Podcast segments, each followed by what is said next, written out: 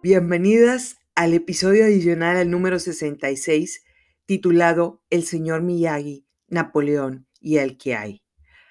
En mi proceso para ver qué era lo que me estaba molestando en el reflejo del espejo y darme cuenta de que el talento en mí no es suficiente, tomé de mi librero uno de mis tres libros publicados. Bueno, son seis considerando que están en inglés y en español. Tres y tres. Creo que el segundo y el tercer libro son bastante buenos, por lo que debería hacer un podcast como si fuera audiolibro para hablar de esta novela. Hacerlo me va a llevar a corregir los errores que tuve, los errores que cometí como novata y con un poco de tiempo adicional en mis días, me llevaría a escribir el siguiente libro. Vaya, suena como un incentivo a seguir con mi faceta de escritora. Estaba leyendo el libro en la fila para recoger a mis hijos en la escuela y me topé con esta historia que me gusta mucho. Se las voy a contar para probar un punto. En este diálogo está Rex, el personaje principal de la serie, el cual es el dueño de una farmacéutica en Estados Unidos. Este hombre luce físicamente como el dios noruego del trueno, pero a este sí le gira la piedra en comparación al chef que conocí cuando trabajaba en un restaurante noruego. Les conté sobre este chef en el episodio 24 de este podcast. El otro personaje en este libro, y más bien en lo que vamos a leer ahorita, es Lisa Hauser. Digamos que Lisa es la mano derecha de Rex. Es una mujer muy femenina, pero sumamente profesional. Vaya, no es la a la que le gusta usar trajes negros todos los días para aparentar profesionalismo. Lo hace desde su faceta femenina. Lisa es la que se encarga de mantener informados a los inversionistas de la farmacéutica.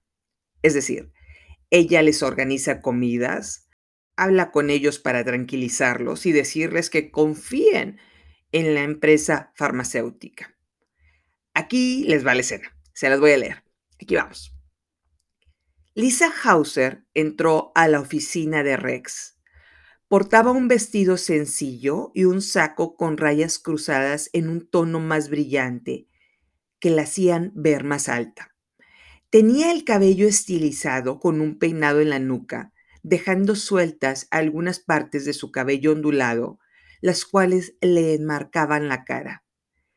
Lisa también portaba unos aretes de diamantes que hacían que su cara brillara aún más. Rex le sonrió cuando ella se acercó a su escritorio. Él le dijo, Lisa, el hada de los cuentos en versión ejecutiva. ¿Hay algún incendio en los bosques hechizados, Lisa? ¿Por qué la insistencia en hablar conmigo personalmente? Mi asistente te dijo claramente que mi agenda estaba ocupada. Lisa mantuvo el contacto visual. Se mantuvo de pie enfrente del escritorio y le dijo con un tono de molestia, Quiero saber por qué cancelaste tu asistencia a las comidas que organicé mañana con los inversionistas. Rex sonrió. Se le quedó viendo a los aretes de diamantes y al color rosa en sus mejillas. Ella siempre lucía femenina, sin importar el color que utilizara en su atuendo. Pasó dos dedos por su boca y le dijo de una forma pausada, Siempre me pregunté por qué el señor Miyagi le dijo a Daniel LaRusso que gritara Kiai cuando lo enseñó a golpear por primera vez. Lisa respiró profundamente y le respondió con una voz desinteresada porque era la forma de canalizar toda su energía para lanzar el golpe. Rex hizo una pequeña mueca de desaprobación hacia su derecha. Tomó un clip que estaba en su escritorio, lo encerró en la palma de su mano y le dijo, el golpe de Daniela Russo era débil. El señor Miyagi le pidió que gritara Kiai para que las personas a su alrededor percibieran fortaleza. ¿Eres un karateca profesional, Rex? ¿Un campeón de las grandes ligas? ¿Eso es lo que me tratas de decir? Le respondió Lisa retándolo. Él se rió mostrándole los dientes, se hizo hacia adelante y le dijo, no estoy hablando de mí, Lisa. Rex se puso de pie, tomó un vaso de vidrio que tenía al lado de su escritorio, lo olió, lo examinó contra la luz para ver si tenía algún líquido dentro, se sirvió agua de una botella y le dijo, Te dije hace unos meses que era la hora de convertirte en una maga, de las que hacen magia, que era hora de que sacaras de tu manga nuestros pañuelos coloridos y dejaras de ser la escapista que nos libera de situaciones mortales. Ahora, con esta petición que me estás haciendo, me estás solicitando que sea yo el que saque esos pañuelos coloridos de tus mangas frente a nuestros inversionistas. Encuentro decepcionante que me lo estés solicitando. Ella caminó hacia él y le dijo con un tono de molestia, le estoy pidiendo a mi jefe que haga lo que mejor ha hecho durante años, asistir a las comidas y convencer a los inversionistas para que confíen en él y en su empresa, que se gane una vez más su confianza. Rex sonrió y le dijo, te voy a decir una verdad absoluta, Elisa. La confianza no se gana con un filete stroganoff. Rex se le quedó viendo para ver si le respondía, pero al no tener respuesta le dijo, la verdadera magia no se crea con palabras. Es hacer el truco de una forma perfecta y que el público crea que es real. ¿Has escuchado a algún mago gritar ¿qué hay, Lisa? Ella continuó observándolo con molestia. Rex le dijo, Napoleón Bonaparte ha sido alabado por ser uno de los grandes estrategas de todos los tiempos. Todo empezó cuando ganó las primeras batallas que se habían considerado perdidas para sus superiores. La verdadera vocación de Napoleón no era el liderazgo de las masas, eran los números. Sabía la cantidad exacta de soldados y las balas con las que contaba, y solo las utilizaba para un fin establecido pudo convencer a todos a su alrededor que el ruido de las balas perdidas al aire no iba a detener al enemigo. Su misión era dispararles y matarlos. Después de sus primeros éxitos, dejó que el peso de su sombra hiciera el resto. Lisa le respondió, Napoleón también perdió batallas de forma humillante y murió en el exilio. Ya cubrí mi cuota, le respondió Rex en tono casual. Volteó a ver el vaso con agua, lo puso sobre la mesa y le dijo, el fracaso de un líder llega cuando éste minimiza su humanidad y empieza a creerse un dios. Giró la cabeza unos grados y le dijo, esa bota también la tengo cubierta. Lisa mantuvo una pose firme. Él continuó. La cantidad total de inversionistas que quieres que atienda son personas que tienen muy poco dinero invertido en mi empresa. Tengo un arsenal limitado de balas, llámese tiempo, y muchas batallas que pelear. Ella le insistió, Rex, me siento con la obligación de insistir que esos inversionistas son los que más voz tienen en el mercado y a los que tenemos que mantener informados continuamente para que mejoren nuestra imagen pública. Gran parte de los avances de nuestra empresa fue gracias a ellos y por la confianza que mantuvieron en nosotros. Nos han respaldado por años en tiempos difíciles, en tiempos de tormenta. Rex empezó a mostrar signos de impaciencia y le dijo, tuvimos que seguir aplaudiendo para que continuaran bailando. A eso no le llamo respaldo. Caminó hacia su asiento de piel, se sentó Puso el clip en sus dedos y le dijo apretando la mandíbula, deja que tiren sus balas al aire, que este sea el último arsenal que gastas en ellos. Es hora de realizar la gran patada de esta pelea, la que no tiene defensa.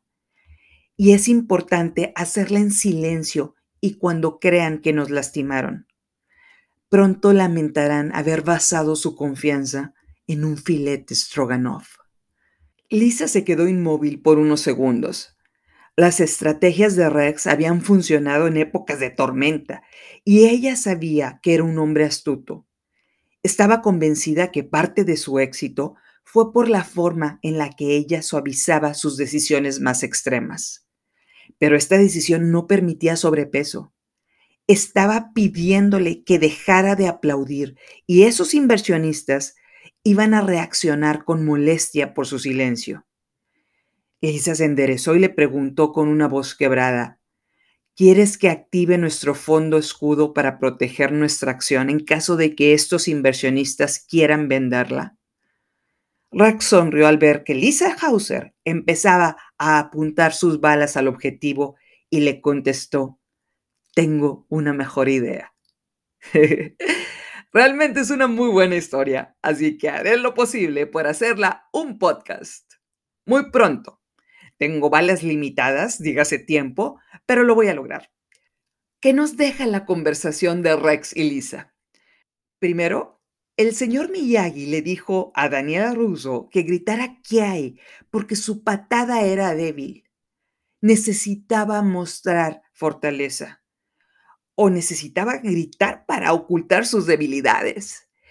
Si alguien te está gritando ¿qué hay? No te está gritando que es la mejor karateca. Te está tratando de distraer para que no entiendas que su patada es deficiente. Te estás hundiendo no es para ti, es un hay.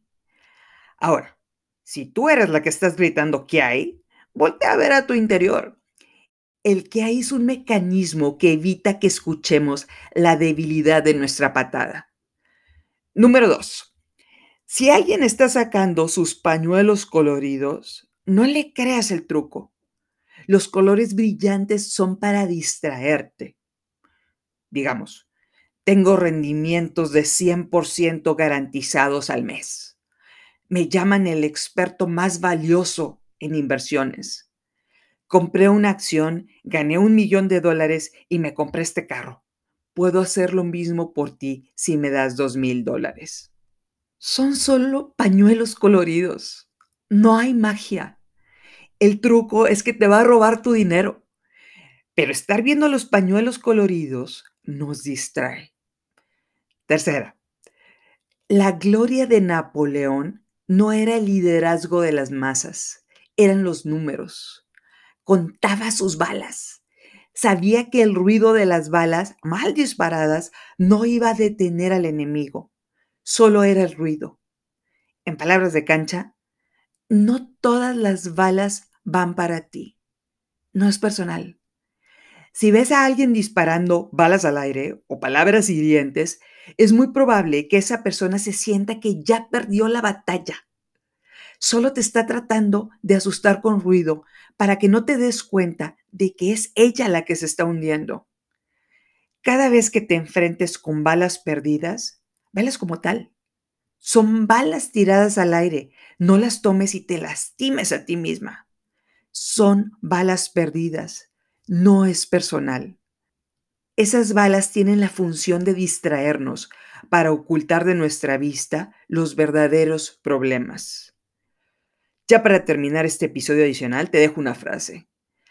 Las personas no quieren arreglar sus vidas, no quieren que sus problemas se solucionen, quieren seguir con sus dramas y sus distractores, no quieren barrer su lado de la calle.